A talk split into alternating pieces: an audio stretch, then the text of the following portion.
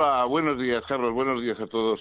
Eh, bueno, pues aparte de los problemas o, alegrías inmobiliarias de Pablo Iglesias, eh, yo sigo todavía traumatizado por la toma de posesión ayer de, del señor Torra en, la Generalitat.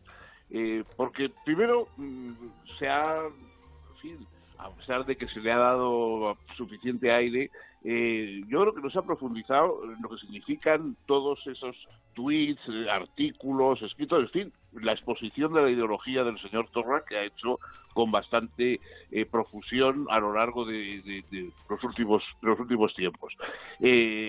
después, últimamente, el señor Torra ha pedido excusas a quien se haya podido eh, en fin, sentir ofendido porque le llamen bestia y porque le llamen mm, monstruo genético y no sé qué, pero el problema no es tanto que el señor Torra piense eso, sino que los que le han elegido para ese puesto, le han elegido por eso que piensa.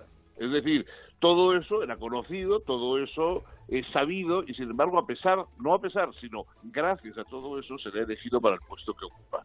Y ese puesto él se apresuraba a decir que no va a cumplir con su función autonomista, que va a cumplir con una, una tarea ilegal como es tocar una república, etcétera.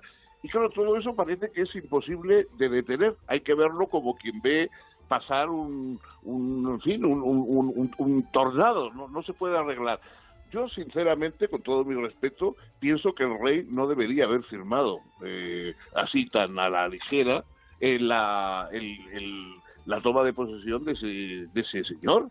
Yo no me explico, yo no, yo no me imagino eh, que, no sé, el cónclave de los cardenales en Roma, por ejemplo, eligiese a uno de ellos para papa y él se apresurara a decir que no creía en los dogmas de la Iglesia Católica, que en realidad él era musulmán y que iba a intentar eh, proclamar las doctrinas de Mahoma desde el puesto de, del Papa, y todo el mundo dijera, bueno, eh, en fin, ¿qué le vamos a hacer? Ya vamos a esperar a ver qué es lo que hace, porque, en fin, eso son cosas que se dicen, pero vamos a... Bueno, yo creo que no hubiera llegado nunca a ocupar el puesto.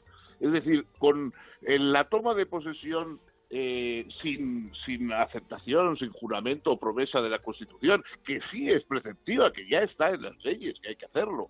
No es, no es una cosa que haya que inventar ahora, sino que ya están las leyes que los, funcionarios de altos cargos públicos tienen que aceptar en la Constitución. Bueno, mm, que eso se haya pasado por alto, se haya pasado por alto todo lo demás, lo que ha dicho, lo que no ha dicho, realmente es una, yo no, no sé si los responsables se dan cuenta de lo desmoralizador que es para la opinión pública saber que un personaje así, en una situación así, puede llegar tranquilamente nada menos a ocupar uno de los puestos importantes en la distribución, en la gestión autonómica del país. Yo me parece que es uno de los eh, de los sucesos más graves, más desmoralizadores, más traumatizadores políticamente hablando que han ocurrido en este país desde hace mucho.